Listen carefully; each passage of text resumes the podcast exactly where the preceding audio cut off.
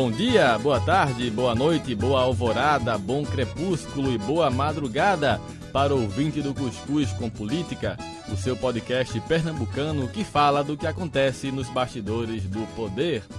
No Cuscuz de hoje, vamos falar sobre mulher e política, mulher e comunicação, porque estamos na Semana da Mulher, tá? Não é apenas o dia 8, mas é uma semana inteira em homenagem às mulheres, né? Já que no último domingo, né, o dia 8 de março, foi o Dia Internacional da Mulher e estamos também no programa 8 do nosso Cuscuz com Política. Olha aí, que feliz coincidência! Ou então, que forçadinha de barra, né? Horrível. Aí você, você escolhe. Com a gente aqui, o nosso cuscuzeiro oficial, Márcio Didier, o popular Sapo. Eu. Tudo bem, Sapo? Tudo bom, Felipe. E eu diria até que não é só um dia, ou uma semana, ou um mês. Todo dia é o dia da mulher. Eu sou um eterno apaixonado, por isso que eu digo isso, né? Já 30, inclusive, Felipe, agora Sim. É, dia dia 9, dia 8 foi o dia da mulher. Dia 9 eu completei 32 anos de namoro com a minha esposa, então É, celebração dupla, né? exatamente. Quem também exatamente. está celebrando essa semana é o nosso amigo Elielson Lima, o Leão de Carpina. Né? Eli tirou uma licença paternidade porque nasceu recentemente aqui a sua segunda filha, a Maria Antonella. Então Eli tá em casa, tá, tá cuidando dela, né? Como dizem no interior, tá lambendo a cria, né? É, ele gosta, ele, ele gosta muito da Itália, ele nunca, ele sempre deixou claro nos nossos programas. E Antonella é um nome bem italiano, né? É a Baby Shark dele, né? Agora que é. vai sendo. É, felicidades aí para Maria Antonella, muita saúde, né? No, é, é, é o que a gente deseja a ele, né? Saúde, Pai de segunda viagem. para Eli, para Maria Isso. Antonella, para sua esposa também, que é Viviane, ou é o Iviane, eu não sei, porque é com W o nome dela. Então, o Iviane ou Viviane, Viviane. parabéns para você também, tá bom? Isto. E eu sou o Felipe Salgado, coloca aí o fone de ouvido, aumenta o volume porque o cuscuz está no fogo. E entre as mensagens que chegaram, né, dos ouvintes e, e também dos seguidores, no Instagram, muita gente felicitando, né, Elielson pelo nascimento da sua filha, da Maria Antonella, e também um comentário um tanto cutuquento. Hum? Gostou da palavra? Cutuque. Sapo? Cutuquento, tá? Sobre Hum. o último programa, né, quando falamos sobre a Revolução Pernambucana. isso. É, aqui. Então, um ouvinte que pediu reserva, tá no nome dele, e eu respeito isso, né? Respeito isso. É, mas deu aquela cutucada, né? Quando a ex-deputada Terezinha Nunes, ela disse que mesmo paraibana se sente pernambucana. Ok. E como a Paraíba fazia parte do território de Pernambuco, ela também se sente partícipe da Revolução Pernambucana. E aí nosso ouvinte achou uma forçadinha de barra, né? Mas tá aí, tá? A opinião dele registrada, né? Um abraço também e muito obrigado, ex-deputada Terezinha Nunes, pela sua participação aqui no nosso programa. Um que abraço, Anônimo. Muito. É, e também um abraço para o Anônimo, que Isso. está nos ouvindo. É um ouvinte fiel do Cuscuz com Política. Também um abraço para os novos ouvintes do Cuscuz, Vinícius Gomes, que é um dos grandes profissionais de comunicação lá do país de Caruaru né? E também Caroline Fernandes, uma repórter de primeira linha, grande amiga minha. Um abraço para Carol, vocês. uma Carol figura, Fernandes. uma figura. Gente boa demais. Eu, eu tenho também, é, Felipe, eu estava fazendo o supermercado essa semana e estava com um carrinho na- entre as prateleiras e tal, e só eu vi aquele nome, Márcio Didier. Aí eu olhei quando eu vi, ele disse, sou Antônio Salada. É, eu era ouvinte seu na Rádio Folha e continuo agora com cuscuz. Parabéns, está muito bom. Então, Antônio, um ouvinte nosso aí, sempre assíduo, Felipe. Então, um abraço, Antônio Salada. Pronto, para deixar o seu recado, ou você nos encontra na rua, né, no mercado fazendo feira, como o Márcio, ou pode também mandar seu e-mail para cuscuzcompolitica.gmail.com No Instagram é o arroba cuscuzcompolítica. No Twitter é arroba politicacuscuz, tá? Manda aí seu recado, manda sua mensagem que a gente vai ler com todo o prazer. No primeiro bloco do programa, a gente convidou para comer esse cuscuz com a gente a jornalista Cláudia Eloy, que não está aqui no estúdio, graças ao Graham Bell e ao Alan Turing. Ela pode Gostei participar do disso. programa. né? Inventou o telefone e a internet. Então, Isto. se não fossem eles, né, o que seríamos? Nem nós, né? Não estaríamos nem nas redes, né? Mas tudo bem. Tudo bom, Claudinha? Oi, tudo bom? É um prazer estar com vocês, participando do programa aí do Cuscuz com Política. Ah, prazer é todo nosso, viu? Você hoje vai ter uma missão enorme, duas missões, né? É, primeiro, ocupar o lugar do Eli, né, que não está com a gente, e também representar aqui a mulher nesse nosso programa especial. Tá pronta? Estou pronta, vamos lá. vamos, deixa eu, deixa eu começar uma coisa que, desde quando a gente. Não, vamos fazer um programa sobre a mulher, eu. E foi no início de março que a gente estava conversando e tal, e eu achei uma, duas, duas coisas. No, no primeiro dia de março, eu achei duas coisas tão, tão simbólicas é, em relação a essa, ao todo tipo de preconceito que carrega essa, essa, as mulheres, em relação às mulheres, o, o, a opressão em cima delas. É, uma foi uma, uma nota maldosa da Isto é, que, que insinuava que a primeira-dama tinha, tinha traído o presidente, que eu achei uma coisa mais sem sentido. E, e, e isso é bom também, até Claudinha está falando, que ela foi presidenta, é, presidente do Sindicato Jornalista, então ela vai poder falar sobre isso. E, na mes e no mesmo dia, todos os dois, no dia 1 de março, foi é, Glaze Hoffman foi atacada por um xingada por um, cara, ela com uma filha de 14 anos, coisas sem sentido, cara, sem sentido, entendeu? É, eu, eu, não sei se, se fosse um homem ele, ele, ele seria tão agressivo como foi com a deputada Glaze Hoffman. Então, dos dois lados, né? Tanto um é, a, a, a, esposa de Bolsonaro foi agredida, como Glaze Hoffman. Então, dois lados de uma mesma moeda que é, é a dificuldade de ser mulher e de, se, e de, de a sociedade é, tratar como deve ser tratada, não é? Com dignidade e tudo mais. O que, é que você achou disso aí, Cláudia? Olha, eu acho que a mulher tem que estar onde ela quiser, onde ela quiser, na realidade. Assim, a mulher no espaço de poder, ela ainda assusta, né? E assim, pelo fato de ser mulher, aí algumas pessoas sentem o direito de tentar discriminar, né? De tentar menosprezar a mulher. Mas a mulher é, vem numa, numa, crescente né, nas ocupações de trabalho, mesmo ah, tem ainda algumas situações em que a gente, infelizmente, mesmo exercendo o mesmo papel que o homem, nós ganhamos menos, é, mas isso acho que a gente vem no processo de evolução e a gente tem que ensinar os nossos filhos, né, desde a criança, a gente tem que dizer que mulher tem que ser tratado como igual como homem, não tem que ser tratado com inferioridade. Cláudia, você foi a primeira presidente eleita né, do Sindicato dos Jornalistas. Presidente ou presidenta? Como é que você prefere? É, não, presidente ou presidenta, para mim, não, não, não, importa. Acho que o que vale é a função e, a, e, e o objetivo, entendeu? Eu fui, é, eu tive dois mandatos no sindicato. Isso. Como foi, então, essa, essa sua passagem por lá? Porque é o seguinte, anteriormente, é, na gestão, nas gestões passadas, tinha o presidente Eliomar Teixeira e tinha a vice Edna Maciel. Na, na ocasião, Eliomar Teixeira, ele foi é, participar como candidato a vereador e, e Edna assumiu, é, na realidade, a presidência. Mas aí, no caso, não foi o voto direto, tá? Na minha eleição, eu fui na gestão de 2010 a 2013 e depois eu fui reeleita por 2013 a 2016. Foi uma experiência, assim, é, é, difícil, mas ao mesmo tempo fantástica tá? Porque, assim, foi voto a voto, é um, um, sindicato. Eu sempre me perguntei, as pessoas às vezes reclamavam, ah, o sindicato não faz isso, o sindicato não faz aquilo, mas eu, enquanto filiada do sindicato, eu sempre tive uma dúvida, eles me perguntavam, o que é que eu, enquanto filiada, fez, fiz pelo meu sindicato, faço pela minha entidade que me representa, que é, é, é, o sindicato não tem que ser lembrado só na hora de uma demissão entendeu? O sindicato é, é, é, a entidade que protege o trabalhador, é a entidade que defende o trabalhador da, da, das questões trabalhistas, das questões da situação de trabalho, das condições de trabalho. Então, assim, um dos motivos que me fez entrar no sindicato foi esse, esse questionamento que eu fazia. É muito fácil criticar, mas eu preciso passar por essa experiência para saber. E assim, eu sei que eu, eu, eu, esses dois anos eu vi uma experiência muito legal, porque foi uma gestão muito participativa. Assim, no nosso sindicato, nenhum jornalista recebe um centavo a mais para participar do sindicato entendeu? Nós não recebemos salários para participar do sindicato. Eu digo até que é uma, uma vocação, entendeu? Que a gente participa. Assim, hoje é um, depois é outro, assim, é uma roda viva a questão. Eu acho que na gestão nossa, um, uma coisa que eu considero como foi marcante foi a questão do piso salarial dos jornalistas, né? Assim, as, as, categorias eles têm, elas têm um piso salarial que é o mínimo para começar, a pessoa que está entrando no mercado de trabalho tem um, um, piso salarial, e nós jornalistas, na minha gestão, nós não tínhamos. O que que acontecia? É, as empresas, por ter essa brecha na, na, na, nos, nossos, nos nossos acordos coletivos, eles pagavam muito pouco aos jornalistas.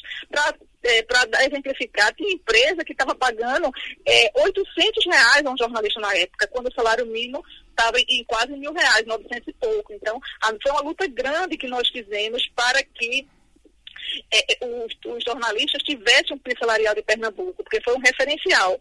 É, nós contratamos na época um agente escola, tá, para é, nos nos orientar e chegar nas redes sociais, e aí deu muito certo. Além da questão das redes sociais é, e da, dos, dos, protestos que nós fizemos, do, trabalho de conscientização nas redações, nós fomos para as ruas. Nós, eu lembro que nós fizemos algumas panfletagens na Gamenon Magalhães, e distribuindo o, os panfletos, e em determinado momento eu lembro que passou um pipoqueiro. Aí o pipoqueiro perguntou o que é que a gente estava fazendo ali, que, o que, é que era aquele movimento, né?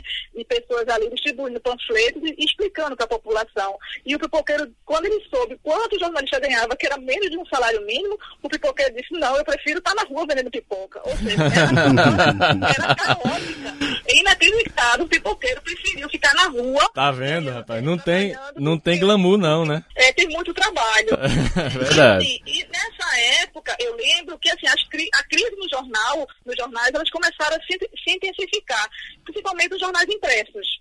Né? Foi uma onda que foi se avolumando, se avolumando, e a partir daí os jornais, e não só os jornais, mas os veículos como um todo, eles passaram a chamar, a uma palavra maravilhosa, chamada convergência convergência de mídias. O que era na realidade a convergência de mídias? Na realidade, você entrava para trabalhar como, por exemplo, como repórter de rádio, ou como repórter de impresso, ou como repórter de TV, mas eles queriam, eles não modificaram os salários e queriam que nós é, fizéssemos várias funções ao mesmo tempo. O repórter de impresso, por exemplo, ao, no mesmo momento que ele fosse entrevistar o governador, ele tinha que fazer um vídeo do governador, ele tinha que fazer uma matéria por online, ele tinha que fazer uma matéria por impresso. Mudou até o nome, né? Virou virou, virou repórter multimídia, multimídia. né? E, tinha, e não tinha o que ser é repórter. Mas a realidade é, é, é, difícil, porque na real, você termina fazendo múltiplas funções, e eu costumo dizer com múltiplas funções e monossalário. Uhum. Né? A gente batizou na época dessa implantação do povo pou. Né? Eu lembro na época que o jornal, a gente, o jornal Batente, fez uma charge, né, com o povo, uma mão dele segurava o microfone, outro microfone, é, a outra mão segurava o caderno, a outra mão segurava a câmera, ou seja, é, foi uma, uma, uma é, os, os, trabalhadores de uma hora para outra se viram na obrigação de é, fazer várias funções sem mudança do contrato de trabalho. Porque uhum. a mudança só foi na quantidade de trabalho, mas não na remuneração. E junto a isso é, vieram as demissões. Porque, e o pior, as pessoas que eram demitidas, os outros que ficavam tinham que fazer várias tarefas ao mesmo tempo. Entendeu? Então, assim, o número de depressões de pessoas, de jornalistas com depressão, o alto nível de estresse, aumentou muito mais com essa, digamos, modernização às avessas. Porque, assim, eu acho que o jornalista ele tem que estar na evolução mesmo, a tecnologia chegou aí, mas tem que ser reconhecido pela remuneração sabe? Não é só pedir para que o trabalhador faça e muitas vezes não dá as condições de trabalho. Tá? Tem que ter as condições de trabalho para que o trabalhador desenvolva, desenvolva e tenha que ter uma remuneração digna. Outro problema que aconteceu também foi com relação às demissões de massa. A partir daí vinha as demissões em massa. Vinha as demissões em massa no Jornal do Comércio, vinha as demissões em massa no, jornal, no Diário de Pernambuco, vinha as demissões em massa na Folha de Pernambuco. E o que é pior, em algumas dessas empresas que os jornalistas foram demitidos, eles não recebiam os direitos, não recebem os direitos trabalhistas. O que é que o dono de uma determinada empresa fazia? Eu vou demitir você e você não vai ter direito nem ao mês trabalhado. Imagine, você de repente está trabalhando, você trabalha 10, 15 anos numa empresa, você sai, você tem toda uma estrutura, toda uma família para manter, todo um gasto, e você não consegue receber um mês trabalhado. A orientação Caramba. do dono da empresa, a orientação do dono da empresa era que você, você buscasse os direitos na justiça. E até hoje os trabalhadores estão penando, porque, por outro lado, a justiça é uma justiça de certa forma, lenta, né? Tem audiências que a primeira audiência acontece hoje, a outra audiência acontece o ano que vem, e as empresas ainda se dão o direito de protelar, protelar, protelar, mesmo sabendo que é uma coisa líquida e certa do trabalhador, como décimo terceiro, como férias, as reservas rescisórias, entendeu? Então, assim, os trabalhadores passaram a ficar muito fragilizados, tá? E nessa, nessa fase das demissões, eu acho que o Ministério Público do Trabalho, ele teve um papel fundamental é, junto com o sindicato, tá? na busca de garantir os direitos dos trabalhadores, ou de minimizar esses direitos dos trabalhadores. Por conta da, da, do, assim, teve empresas que começou a pagar 10%, 20% de, um, de uma quinzena, ou seja, os trabalhadores, em vez de receber uma quinzena toda, eles recebiam 10% e não sabiam quando eles recebiam os 20%, ou seja, virou uma bola de neve a situação dos trabalhadores. A empresa continuava a colocar os jornais no, no, no dia a dia, colocava os rádios, colocava é, é, o, o, produto deles iam para a rua, mas os trabalhadores estavam sem receber. O que, que aconteceu? Muitos dos, dos jornalistas tiveram que ficar endividados junto a bancos, outros tiveram que vender seus próprios carros, né, que era um veículo para se locomover para trabalhar, outros tiveram que voltar para casa de mãe, de pai, porque não tinham mais como se sustentar, porque eles iam trabalhar. Chegou o ponto de determinada empresa, o trabalhador não tinha dinheiro para passagem, porque a empresa não pagava. Vê que situação nós jornalistas chegamos. Que coisa, né, Cláudia? É inacreditável. É, né? é inacreditável, é. Foi uma, foi uma passagem, pelo que a gente já ouviu aqui, bastante ativa, né? Sua passagem pelo Sinjop. Daria muito pano pra manga. Né? É muito assunto que a gente tem aqui para poder debater. Mas temos que agora fazer um bloco, tá? Vou fechar aqui esse primeiro bloco. E aí a gente volta já já, conversando também com Cláudia Eloy, ela vai continuar aqui com a gente, para falar agora sobre a mulher na política e a mulher na comunicação, tá bom? Voltamos já já.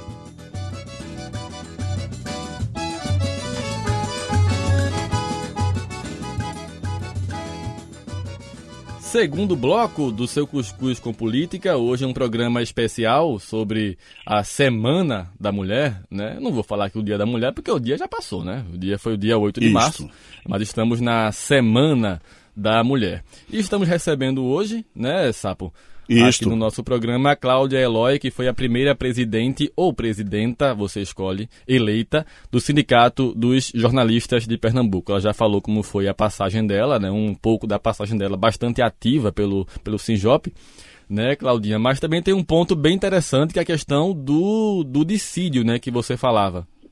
É, teve uma questão, estava numa negociação tensa de campanha salarial, porque toda campanha salarial geralmente é tensa, os patrões não querem dar nada mais para os trabalhadores, mas querem sobrecarga de trabalho, e como não houve o fechamento da campanha, nós levamos a questão da campanha para o, o Ministério Público do Trabalho, o Ministério Público do Trabalho entendeu que nós tínhamos o bom direito e acatou a nossa reivindicação e, a partir do Ministério Público do Trabalho, nós fomos para o TRT, para o Tribunal Regional do Trabalho, e nós ganhamos a ação tá? Sendo que os, os patrões recorreram para Brasília, o que eles fizeram, mesmo sabendo que o direito da gente era, era bom, mas eles foram para Brasília e lá Brasília mandou a gente voltar e nós voltamos, tivemos que voltar é, por uma decisão de Brasília, mas aqui Pernambuco reconheceu que é, os trabalhadores tinham direito a, a, a, melhorias e condições de trabalho, entendeu? O Rio Grande do Norte, inclusive, ganhou esse dissídio e nós, infelizmente, Brasília mandou a gente voltar, mas a luta continua. Eu queria falar também um pouquinho da, sobre a participação da mulher com relação ao prêmio Cristina Tavares. Nós temos um prêmio, né, que por conta de Cristina Tavares, que foi uma grande deputada, né, deputada federal. É a primeira mulher eleita, não foi? Primeira foi, deputada, deputada federal eleita? Isso, deputada federal, sim. Isso. Então, assim, Cristina Tavares teve um papel atuante na questão da, da, defesa, da defesa das mulheres, na questão, na questão social, e por conta disso o sindicato decidiu valorizar e, e, e, dar uma merecida homenagem a Cristina, criando o prêmio Cristina Tavares de Jornalismo, que está na sua 24 edição. Entendeu? Assim, o sindicato sempre trabalhou com dificuldades, né, de, de, de patrocínio e tal, mas assim, era, são mais de 30 mil prêmios, a gente, já, a gente já chegou com mais de 14 categorias. Na realidade, é uma valorização dos jornalistas, né? É, diante dessa, dessa, dessas repressões da empresa, entendeu? É o momento onde os jornalistas são eleitas melhores reportagens, melhores trabalhos, e é um momento de confraternização. O que, é que acontece hoje? Hoje, por conta da precarização da, com relação à reforma trabalhista, as empresas estão contratando as pessoas por mês. Jornalistas que ganhavam 4, 5 mil estão ganhando 1.200, estão ganhando mil, é, estão ganhando 2 mil reais. A precarização do trabalho, isso é muito ruim, não só para o jornalista homem, mas também para o jornalista mulher. Uhum. Ô, ô, ô, Cláudia, vê só, aí é bom a gente tocar, a gente falou de Cristina Tavares, e agora a gente entrar um pouco na parte política da, da coisa. A gente tem uma, a nossa população, a população brasileira, a gente tem 51% da população de mulheres. Se você pegar em qualquer instância de poder que nós temos, tanto no legislativo como no executivo, não vou nem tocar na questão do judiciário, mas nos cargos eletivos, onde tem cargo eletivo, a participação ainda é muito, muito tímida né, da mulher. Por exemplo, só 12% da, da, das prefeituras tem uma mulher comandando, não é? enquanto, comanda, enquanto são 51% da população. Não é? Isso daí é uma, é uma luta que difícil de você buscar uma igualdade, mas tem que ser feita sempre, não é isso, Cláudia? É, infelizmente sim, nós vemos uma sociedade machista, né? Uma sociedade que vem do patriarcal, patriarcal, patriarcal, desculpa. Hum. Então, assim, é, as mulheres, é, elas precisam ser valorizadas e precisam ser reconhecidas. A mulher tem um olhar, um cuidado melhor, com o cuidado de mãe, com o cuidado de protetora, com o cuidado da, da lisura. É, ou seja, é, a mulher precisa ocupar mais esses espaços, mas infelizmente as próprias pessoas elas, elas não votam nas mulheres. E a gente precisa mudar esse quadro. Porque você vê quando tem mulheres na política, é, é, a política é importante para a vida. É, na realidade, por exemplo, quando a situação da saúde não vai bem, é, é, tem uma coisa diretamente com a política. Quando a educação não vai bem, é a política, seja, é a política que decide a vida, é a política que define as nossas condições de sobrevivência, a nossa geração de emprego, a, a nossa educação para os filhos. Então, assim, é preciso que o eleitor ele tenha esse olhar mais atento para é, saber quem é que está votando e principalmente quem é essa, essa mulher que está entrando, como ela pode contribuir. Porque você vê, quando você vê que as mulheres chegam ao espaço de poder, principalmente na política, ela tem um olhar diferenciado, tem um olhar mais cuidado, né? Porque já vem aquela, aquela história da, da mãe, do cuidar, do zelo. Então é preciso que as mulheres ocupem mais esse espaço de poder. Mas para que as mulheres ocupem esse espaço de poder, é preciso que o eleitor passe a acreditar na valorização da mulher e no potencial da mulher. É preciso Isso. mudar esse cenário. É, assim, infelizmente, é, como você disse, são poucas prefeitas mulheres, são poucos vereadores, são poucos deputados. E esse quadro precisa mudar. Não pode ser um universo literalmente masculino, mas tem que ser mesclado, tem que ser meio a meio, ou pelo menos diversificar esse quantitativo para dar uma arejada e para dar uma renovada e para mostrar o quanto a mulher pode contribuir para um Brasil melhor, para um Pernambuco melhor, para um Recife melhor, para um município melhor. É, é, pra... Deixa eu, deixa eu só botar, é, é, completar aquela informação que eu disse aí, certo, certo. que eu falei que, que apenas 12% eram mulheres, né, prefeitas. E um dado interessante, é, o Nordeste, que sempre foi tido a terra de Lampião, a terra machista e tudo mais, né? é que tem o maior número de prefeitas mulheres. Né? Tem 16%, né? Contra, coisa, contra 15 do Norte, né? 13 do Centro-Oeste 9 do Sudeste e apenas 7% do Sul. Ou seja, ah, aqui no surpresa. Nordeste nós temos o maior número de prefeitas mulheres que foram eleitas na, de acordo com a última, na última eleição não é? que é um dado interessante, né? Que a gente sempre no pioneirismo, no protagonismo, né, da, da, da nossa região. E trazendo aqui para nosso nossa realidade política, veja, hoje na Alep temos 10 deputadas estaduais. Tá? Dos 49, né? São é. 49, mas 10 são deputadas. Se você pegar as juntas, né, que é aquele mandato coletivo, aí o número aumenta, né? Mas são 10 deputadas. Deputada federal, só uma, né? Só Marília Reis, né? Só. Só, só ela. Hum. Né? E só agora é que nós tivemos uma primeira vice-governadora, né? que é a Luciana Santos. Até então, todo o executivo pernambucano, no âmbito estadual, né? era, era um ambiente masculino. É fácil mudar essa, essa realidade, é, é, Cláudia? Complicado mulher votar em, em, em mulher, né? Mas eu acho que as coisas são evoluem, as coisas se modificam, elas são dinâmicas, né? Eu acho que tem que ter um começo. Tá? Exato. A que começar é, é, desde criança, ensinar para os nossos filhos, as escolas precisam é, estimular esse debate, é, tá? as associações de bairro precisam estimular esse debate, as câmaras de vereadores, ou seja, tem que ser um trabalho coletivo de mostrar o quanto é importante a participação da mulher na política, porque pode ter todo um diferencial aí. Por exemplo, tem, tem, tem deputadas que têm trabalho com relação à violência contra a mulher, desenvolvendo um trabalho maravilhoso por conta de, de combate ao feminicídio. As mulheres estão sendo mortas simplesmente pelo fato de serem mulheres, pelos seus companheiros. E tem um trabalho é, de, de, de, de, valorização da mulher e de combate. Tem um projeto agora que está sendo discutido na Assembleia é, com relação ao empreendedorismo da questão das mulheres, para que elas não sejam mais vítimas e possam é, é, se liberar desses, desses, desses, desses homens que, que perseguem, que matam as mulheres, entendeu? Ou seja, quando a mulher está na política, a mulher tem um trabalho ampliado, então elas as pessoas os eleitores, e a mulher tem que começar a confiar em mulher, sim, partindo do princípio que a mulher ela tem todo um preparo, né? Para, para, para ser mãe, para ser trabalhadora. Então, assim, mulher tem que estar na política, mulher tem que estar, é, seja médica, seja advogada, seja engenheira, seja cientista. As mulheres agora cientistas deram, deram show aí, estão dando show agora com relação ao coronavírus, né? Elas estão é, desenvolvendo, então, pesquisa, são pesquisadoras brasileiras, pesquisadores brasileiros que estão aí nessa luta para combater o, o, o vírus corona, combater o coronavírus. Então, assim, a mulher precisa ser valorizada, a mulher precisa ser respeitada, tá? E como eu disse inicialmente, a mulher precisa estar onde ela quiser. E na política é fundamental que ela esteja para mudar essa realidade, porque é, com a precarização do trabalho e essa situação neoliberal que nós estamos vivendo, é, as coisas estão se complicando cada vez mais. E é preciso que tenha um trabalho coletivo e a mulher pode ser um diferencial nessa, nessa mudança que o país precisa. É, não só, não só nos 30% obrigatórios, né, que a legislação obriga cada chapa, por exemplo, chapa proporcional para para deputado, para vereador, tinha, tem a obrigação de ter 30% de mulheres, mas não só para fazer número, né? Efetivamente tem que começar a ocupar para chegar, vencer e trabalhar, efetivamente, para levar o trabalho adiante, que como, como Cláudia falou, né? É, tem, é, sempre que uma, uma parlamentar está lá, ela se destaca, tem um trabalho bom para apresentar e tudo mais.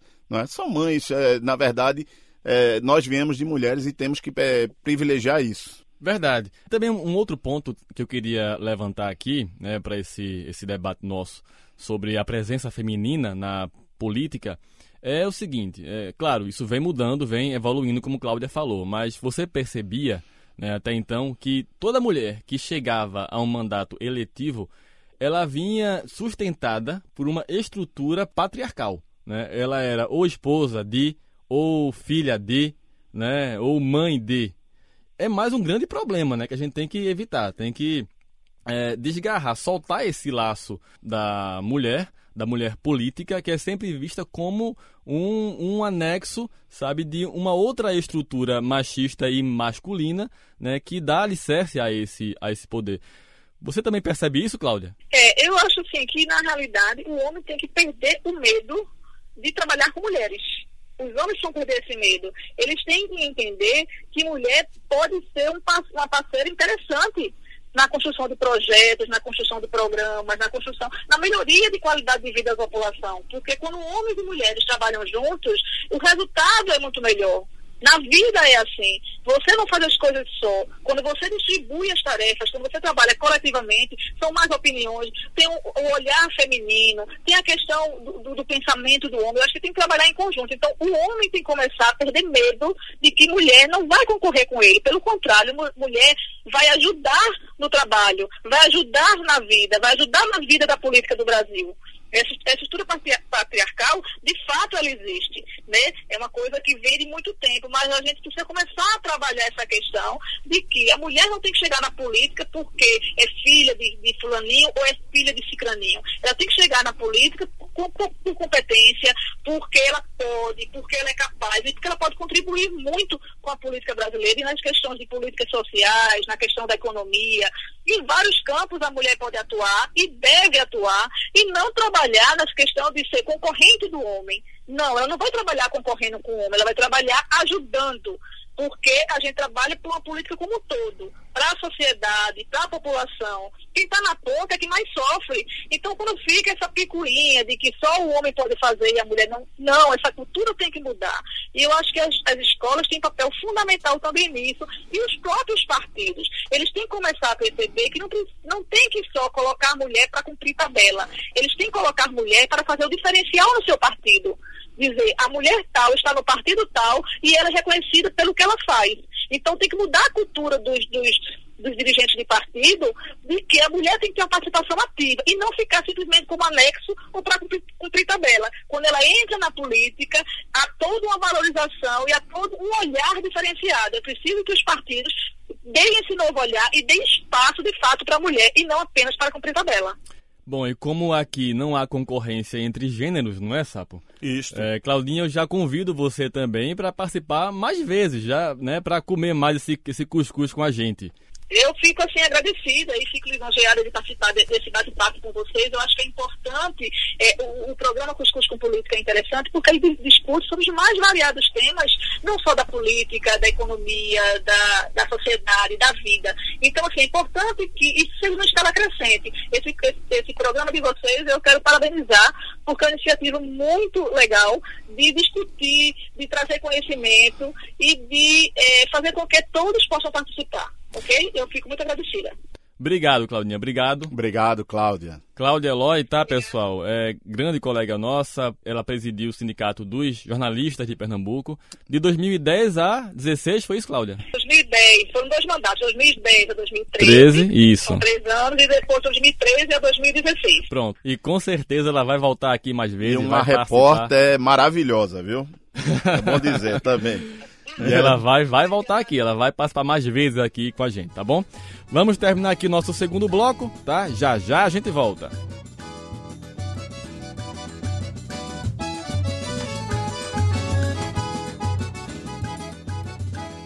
Terceiro e último bloco do Cuscuz com Política. Né? Mais uma vez eu quero agradecer Cláudia Eloy, né, por participar do nosso programa. Isto. E seguindo aqui. Eu queria, eu queria aproveitar um gancho Sim. de uma coisa que ela falou, da questão do coronavírus, que ela falou das duas brasileiras. A gente tem que, a gente tem que tratar desse, desse Não, coisa, né, verdade, Felipe? Desse, verdade. Esse desse, tema tem que entrar hoje. Dessa pandemia, né, que foi, eu acho que fazia tempo que não se de, é, declarava uma pandemia, né, num, de, de uma doença e tudo.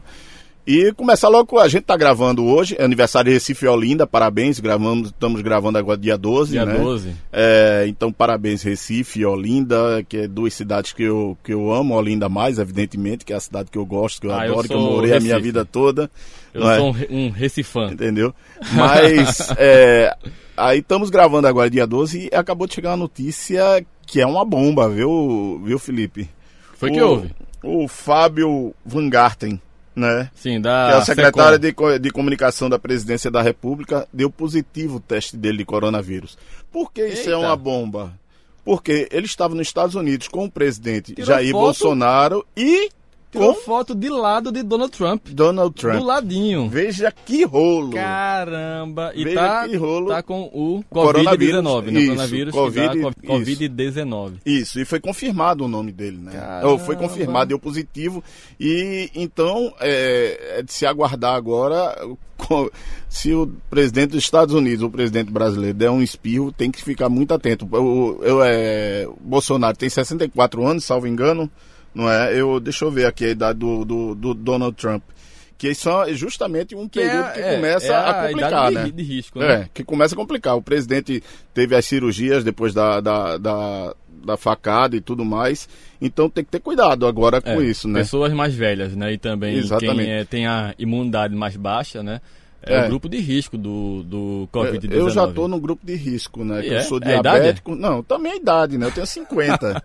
mas eu sou diabético. Então eu tenho que me preocupar com isso também, é, né? Se alguém espirrar perto de você, viu? Poxa, dê, sai um correndo. Pulo. Dá um pulo. Ou, ou, rodando, né? Rolando, que é mais fácil, que o gordinho, né? Mais fácil rolar do que correr, né?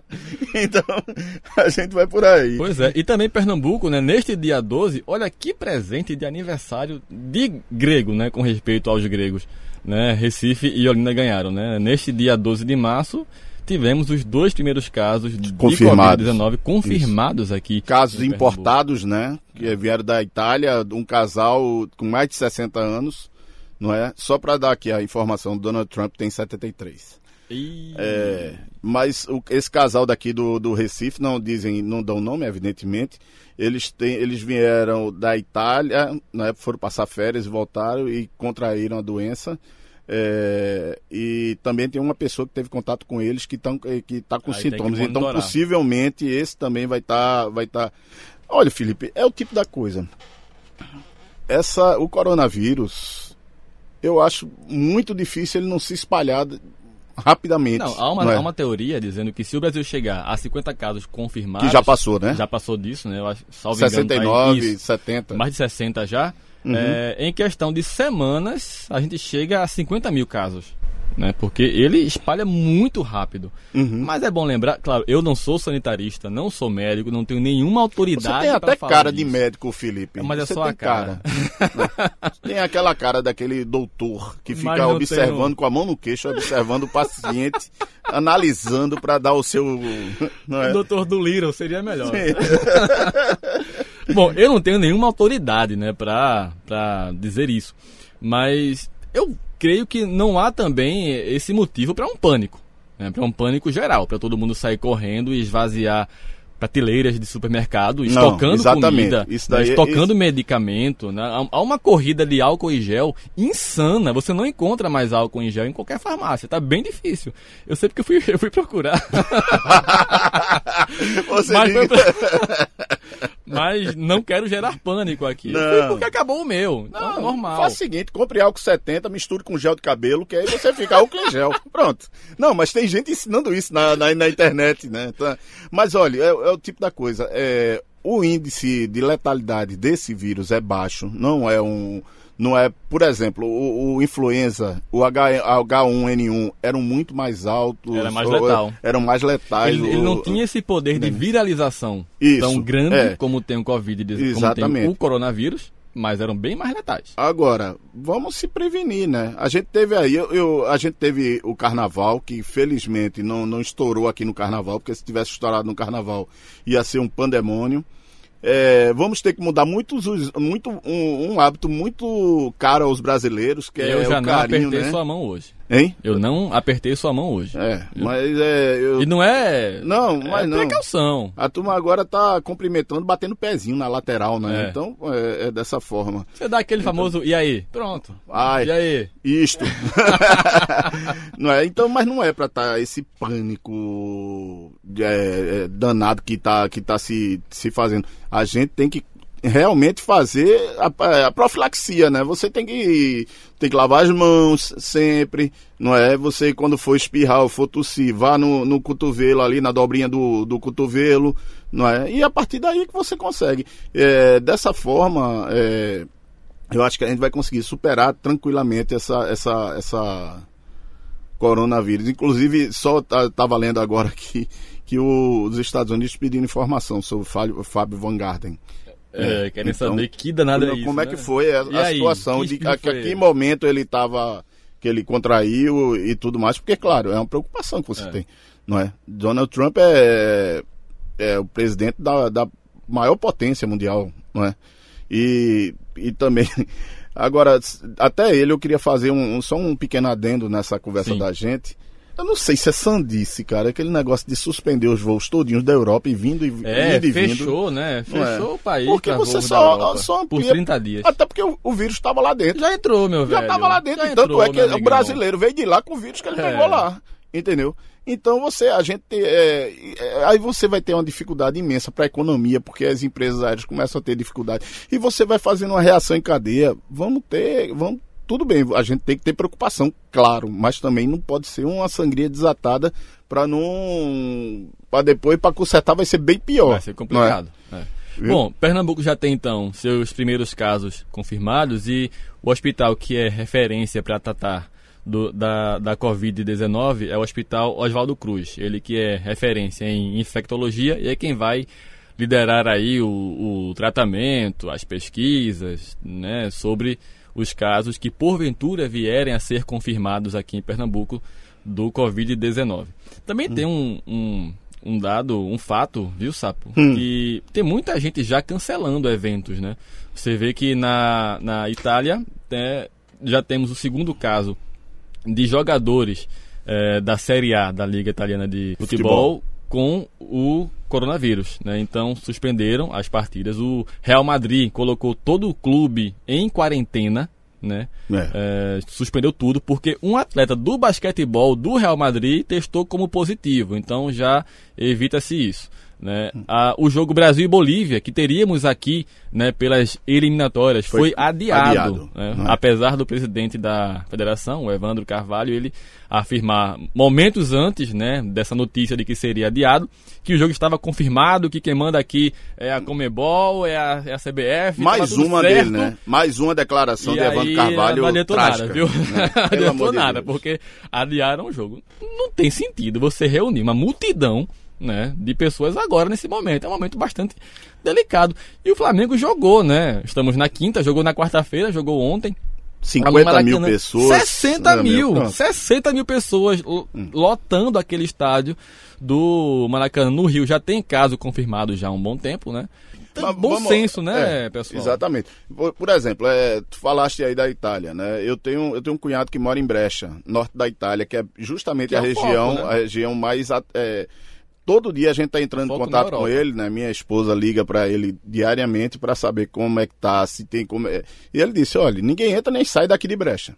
Aqui a gente fica dentro, fica isolado, não é? Tá, é, tem um supermercado tá, tá aberto e tudo mais, farmácias, mas é, a, recomendação é ficar dentro de casa. E, ele, e ele tá muito tranquilo, ele não tá nesse pânico todo, não, mas é, é o que tá, as medidas estão sendo tomadas. É Fecha, tomar fechou as fronteiras, fica ali, né? E outra coisa interessante, que eu achei uma decisão acertada, é, o Congresso Nacional limitou visitas, né? Quem ah, conhece, ah, quem conhece o Congresso Nacional lá é um mundo de gente. E aquilo ali, é, eu, eu, costumo dizer que eu não sei como funciona, porque é tanta confusão, é tanta gente batendo, é gente pedindo assinatura de, de em projeto antes do plenário e tal. Então, Davi Alcolumbre e Rodrigo Maia decidiram que não vai ter é, as audiências públicas não, é, não, não, não, vão ser realizadas por um tempo, eles não definiram o prazo ainda. É, as visitações, visitas guiadas e tudo mais não vão ocorrer.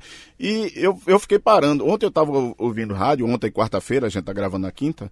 Eu estava ouvindo aí Romualdo de Souza, que é o correspondente do, da Rádio Jornal lá em. Ouvinte nosso, viu? É, é um ouvinte nosso, abraço, Romualdo. É, que é o correspondente lá em, em Brasília. Ele fez um cálculo maravilhoso. É? Por exemplo, terça e quarta é, houve sessão do Congresso Nacional. Sessão do Congresso Nacional é Câmara e Senado juntos não é? Que aí é no plenário da Câmara. E aí são 594 parlamentares, hum. não é?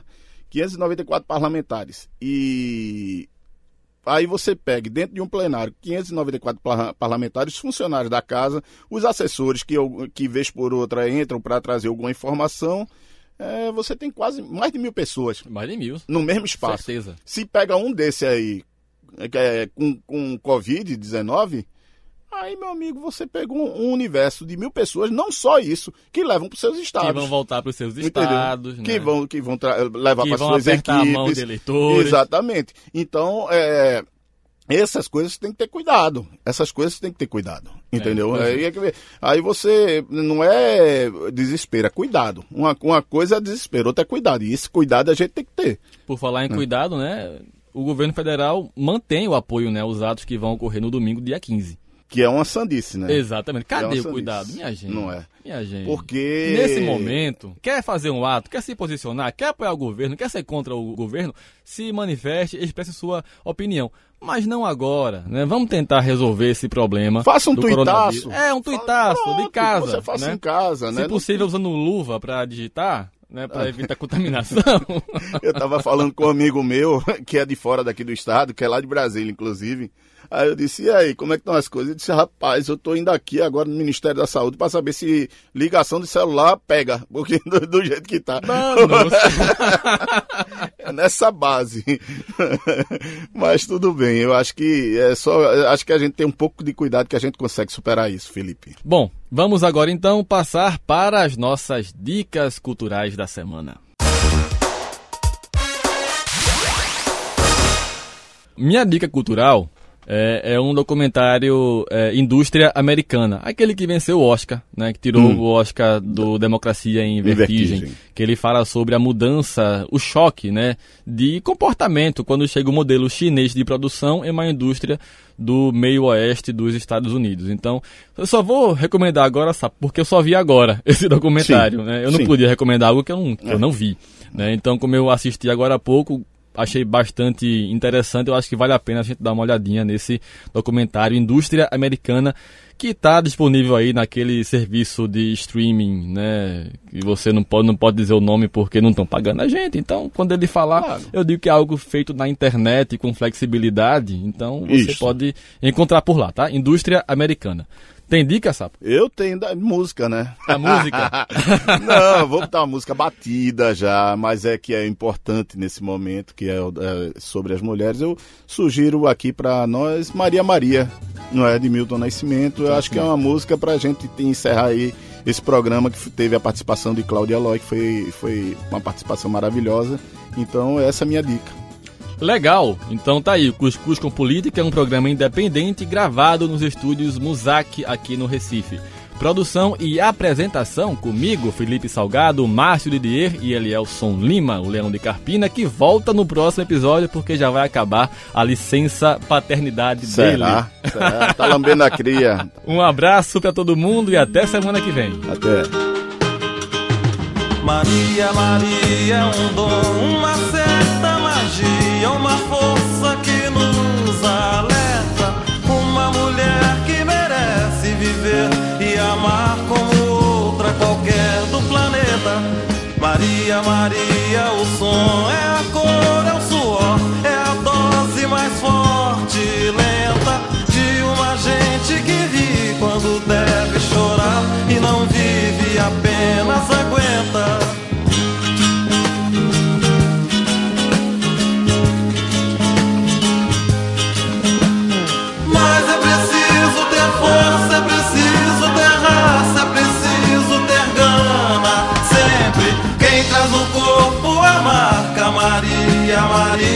mistura dor e alegria. Mas é preciso ter mãe, é preciso ter graça, é preciso ter sonho sempre. Quem traz a pele essa marca possui a estranha mania de ter fé na vida.